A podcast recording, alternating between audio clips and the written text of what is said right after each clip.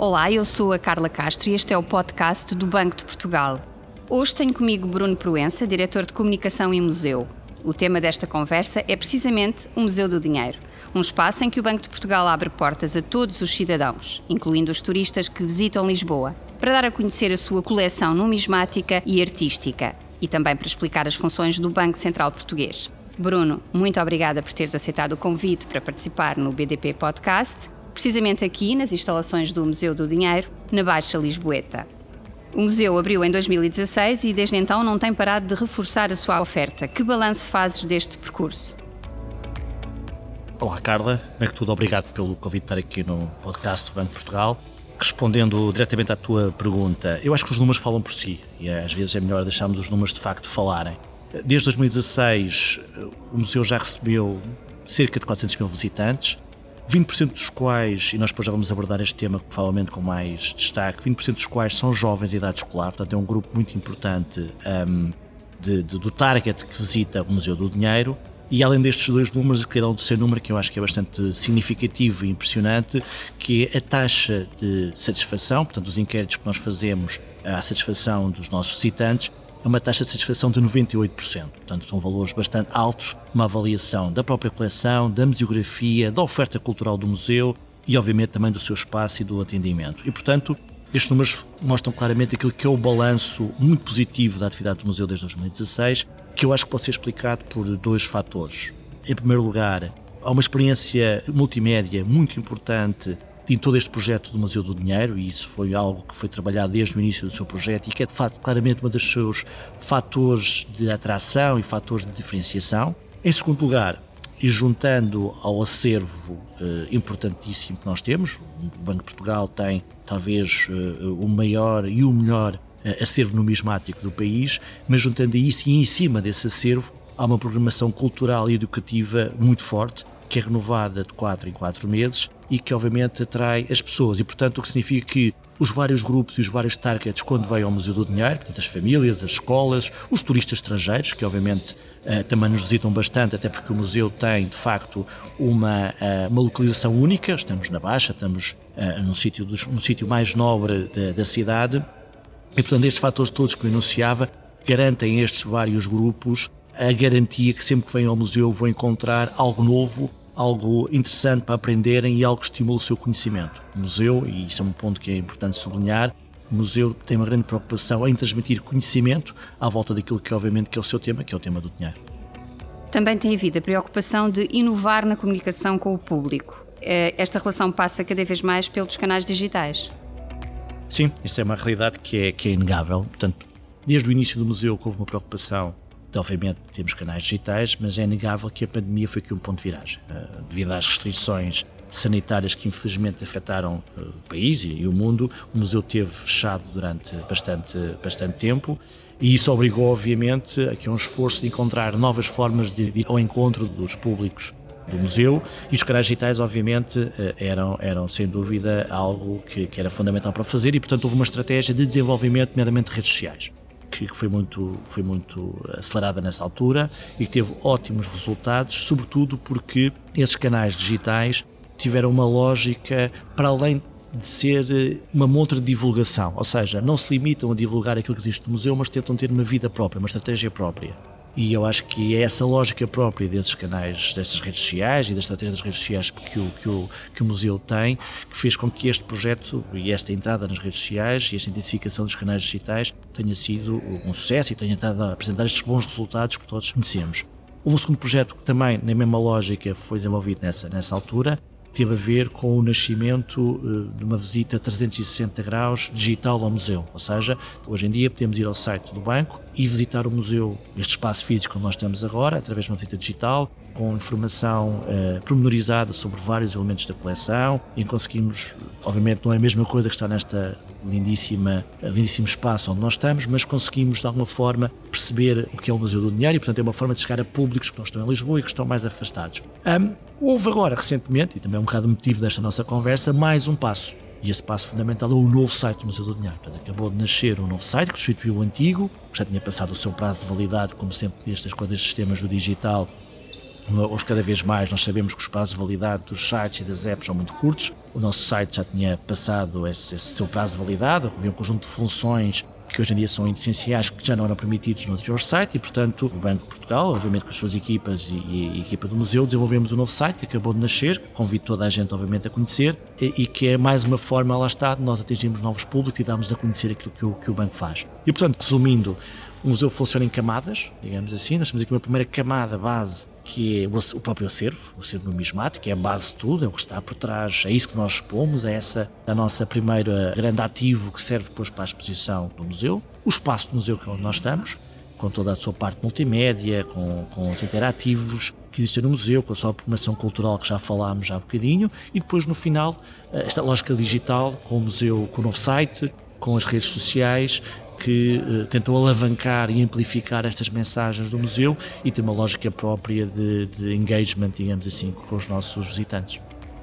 Além da exposição permanente sobre o dinheiro e as funções do Banco de Portugal, o museu oferece também uma programação diversificada. Que iniciativas foram mais marcantes e o que é que podemos esperar para breve? É sempre difícil, é sempre difícil obviamente, uh, escolher, e, e tens razão, portanto, como eu disse há bocadinho, além da questão da, do acervo numismático, que é a base, todos os elementos multimédia que aqui estão em exposição, houve sempre a preocupação desde o início de haver a tal programação cultural que muda 4 em 4 meses. E muita dessa programação cultural muitas vezes está eh, ancorada, digamos assim, em grandes exposições. Uh, e nós já tivemos várias exposições muito importantes, eu vou só uh, destacar duas e depois fazer uma referência a uma próxima que vamos inaugurar. Eu acho que fruto também de uma certa uh, foco do museu nestes últimos tempos naquilo que é o seu core, e o seu core é precisamente as moedas, o dinheiro. Nós fizemos uma exposição muito importante com o Vaticano,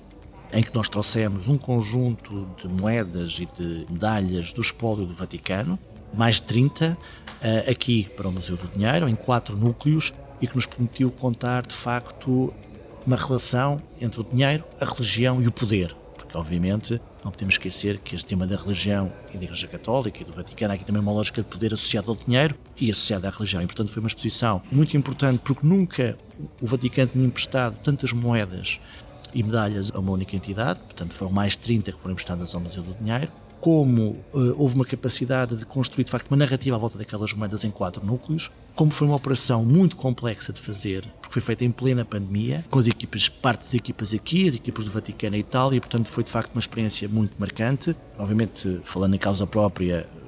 não nos devemos elogiar em causa própria, mas eu não posso deixar de dizer que eu acho que foi de facto uma exposição impressionante pela sua qualidade, eh, pela raridade do projeto, digamos assim, e que infelizmente foi muito impactado em termos de público porque apanhou a parte da pandemia e, portanto, parte houve uma fase em que a exposição estava montada e em exposição, passa o pleonasmo, mas que o museu estava fechado e, portanto, os públicos não puderam assistir. Numa questão diferente, tivemos recentemente a Festa do Numismata, que é uma parceria com a empresa nacional Casa da Moeda e que pretende dar um lado de festa, acho que posso dizer mesmo assim, a este tema da numismática, não é? E, portanto, houve aqui um conjunto de ateliês, um conjunto de palestras à volta deste tema da numismática durante dois dias, que eu acho que é preciso, de facto, dar aqui um lado de troca de experiências entre colecionadores, entre todos estes, usar uma expressão da moda, entre estes stakeholders desta área, e foi um projeto com muito sucesso, porque de facto eh, mostrou que há, pode, pode não parecer, mas há muita gente à volta deste mundo da numismática. Por fim, nesta lógica, em novembro vamos inaugurar uma nova exposição com a Gulbenkian, outro parceiro importante, Uh, mais uma vez à volta das moedas, das moedas gregas do, da Gulbenkian, que, é que faz parte do espólio da Gulbenkian e que é um espólio menos conhecido da Gulbenkian e mais uma vez a Gulbenkian vai nos emprestar essas moedas a nós e nós vamos a partir daí construir uma, uma exposição, uma sua narrativa e discurso positivo. Isto tudo mostra aquilo que tem sido a estratégia de sucesso e bastante importante e para o qual o Museu do Dinheiro também já é reconhecido, que é esta capacidade de trabalhar em rede e em parcerias. Como eu estava aqui a dizer, todos estes projetos tiveram parceiros, portanto, não fomos nós sozinhos, tivemos parceiros muito importantes do ponto de vista institucional, Vaticano, a Empresa Nacional Casa da Moeda, agora a Gulbenkian. No passado também já fizemos posições com o BEI, por exemplo, com o Banco Europeu de Investimento, também, noutro, noutro tipo de lógicas. E é muito importante isto, porque, porque é uma forma, lá está esta capacidade de trabalhar em parceria em rede, é uma forma de nós irmos buscar ativos que nós não temos no nosso espólio, mas por outro lado é também muito importante porque mostra a confiança que estas instituições, que são instituições importantes, têm em nós e na qualidade do nosso trabalho e na qualidade das pessoas que trabalham connosco, que trabalham no museu, dos nossos numismatas, de toda a nossa equipa, só confiando em nós é que eles, obviamente, nos emprestam peças tão importantes que nós propomos aqui. Portanto, acho que esse é um ponto importante porque faz parte da estratégia do museu e faz parte da estratégia de sucesso do museu e é para continuar nos próximos, nos próximos tempos. Portanto, esta lógica de trabalhar em parceria com outras grandes instituições.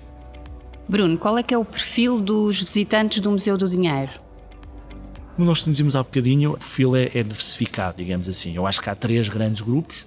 como nós falámos, o público escolar, é o que predomina durante a semana, portanto, às quartas, quintas e sextas nós temos sobretudo, então em época escolar, temos sobretudo público escolar, obviamente, portanto, as escolas visitam-nos, depois temos ao fim de semana uma lógica mais de famílias e grupos familiares, digamos assim, e portanto aqui a lógica é sobretudo as famílias que procuram encontrar atividades para o seu fim de semana e que vêm ao museu, e depois há aqui um terceiro layer que é mais, digamos, mais transversal, nós também já falámos que são os turistas. É? Portanto, Lisboa é cada vez mais, felizmente, um centro turístico da Europa. Ah, nós como já referi há bocadinho, estamos situados no Chiado, portanto, na, na, zona mais central de Lisboa, e, portanto, é normal que esse seja um público importante, até porque, há aqui um ponto que é muito relevante, o museu é gratuito. E, portanto, é fácil para quem passa entrar, visitar, sem ter esse tipo de custos. Um ponto importante é que, como nós dizíamos, é que há sempre uma lógica, e isto está sempre muito presente naquilo que é a oferta do museu, esta lógica da aprendizagem do conhecimento. Nós queremos sempre passar conhecimento à volta da numismática, à volta da moeda, à volta da, da história da moeda, à, história, à volta dos bancos centrais e das funções do Banco Central, e, portanto, o que nós preocupamos é que haja, que quem sai aqui do banco, ele sai do Museu do Dinheiro, leve consigo algum conhecimento à volta destas temáticas. O museu é um espaço de abertura do Banco de Portugal à sociedade. Este papel tem sido importante para o Banco Central? Eu, para dar esta resposta, vou fazer aqui um, um introito, digamos assim, pode ser um bocadinho longo, mas que acho que é importante para percebermos essa questão. Desde a crise financeira de 2008, que este tema da reputação dos bancos centrais entrou na agenda. É? E agora também com o tema da inflação, obviamente, é um tema que é muito, muito falado, a credibilidade, a reputação dos bancos centrais. E a forma como, como se aborda esse tema tem um lado que é a abertura à sociedade e a maior transparência e a maior prestação de contas dos bancos centrais. Porquê? Porque está estudado e há evidência científica disto que quanto mais os bancos centrais se abrem à sociedade e são mais transparentes, a sua reputação melhora. Porquê? Porque há, uma, há, aqui um lado que tem muito a ver com o desconhecimento de, do cidadão comum sobre as funções de um Banco Central. E, portanto, cada vez que nós e que os bancos centrais têm a capacidade de sair à sociedade, de explicar aquilo que fazem, para que é que servem, qual é a sua missão, quais são as funções, eles vão reforçando a sua reputação e vão resolvendo esse tema inicial. E, portanto, isto é verdade para o Banco de Portugal, é verdade para o BCE, é verdade para todos os bancos, todos os bancos centrais. E, portanto, isto fez com que nos últimos anos, nomeadamente desde a crise financeira de 2008, todos os bancos centrais, incluindo o Banco de Portugal, tenham trabalhado ativamente numa estratégia de abertura à sociedade, que passa, obviamente, por, várias, por vários pilares e por várias iniciativas. No caso do Banco de Portugal, especificamente, o Museu do Dinheiro é um pilar fundamental nessa, nessa estratégia de abertura à sociedade por tudo aquilo que nós já falámos até agora, não é? Porque é um ponto de contacto fundamental entre o banco e as escolas e os estudantes. É um ponto de contacto fundamental entre o banco e, uh, e, as famílias e os cidadãos comuns, digamos assim. E, portanto, o que nós fizemos foi, obviamente, dentro daquilo que é a oferta do museu, criar um ponto específico em que o,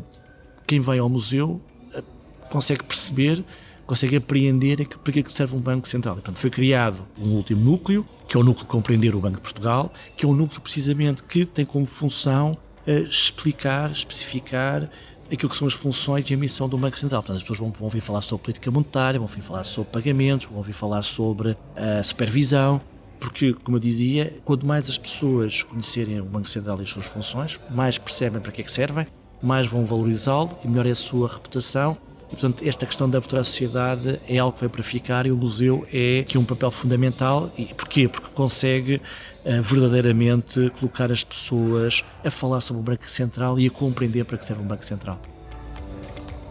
Bruno, muito obrigada por esta conversa sobre o percurso e a importância do Museu do Dinheiro para o Banco de Portugal. Aos nossos ouvintes, deixo o convite para visitarem o Museu do Dinheiro. Podem ficar a par de todas as informações úteis e planear a vossa visita no novo site que acaba de ficar disponível em museudodinheiro.pt. Acompanhe-nos também no Twitter, LinkedIn e Instagram.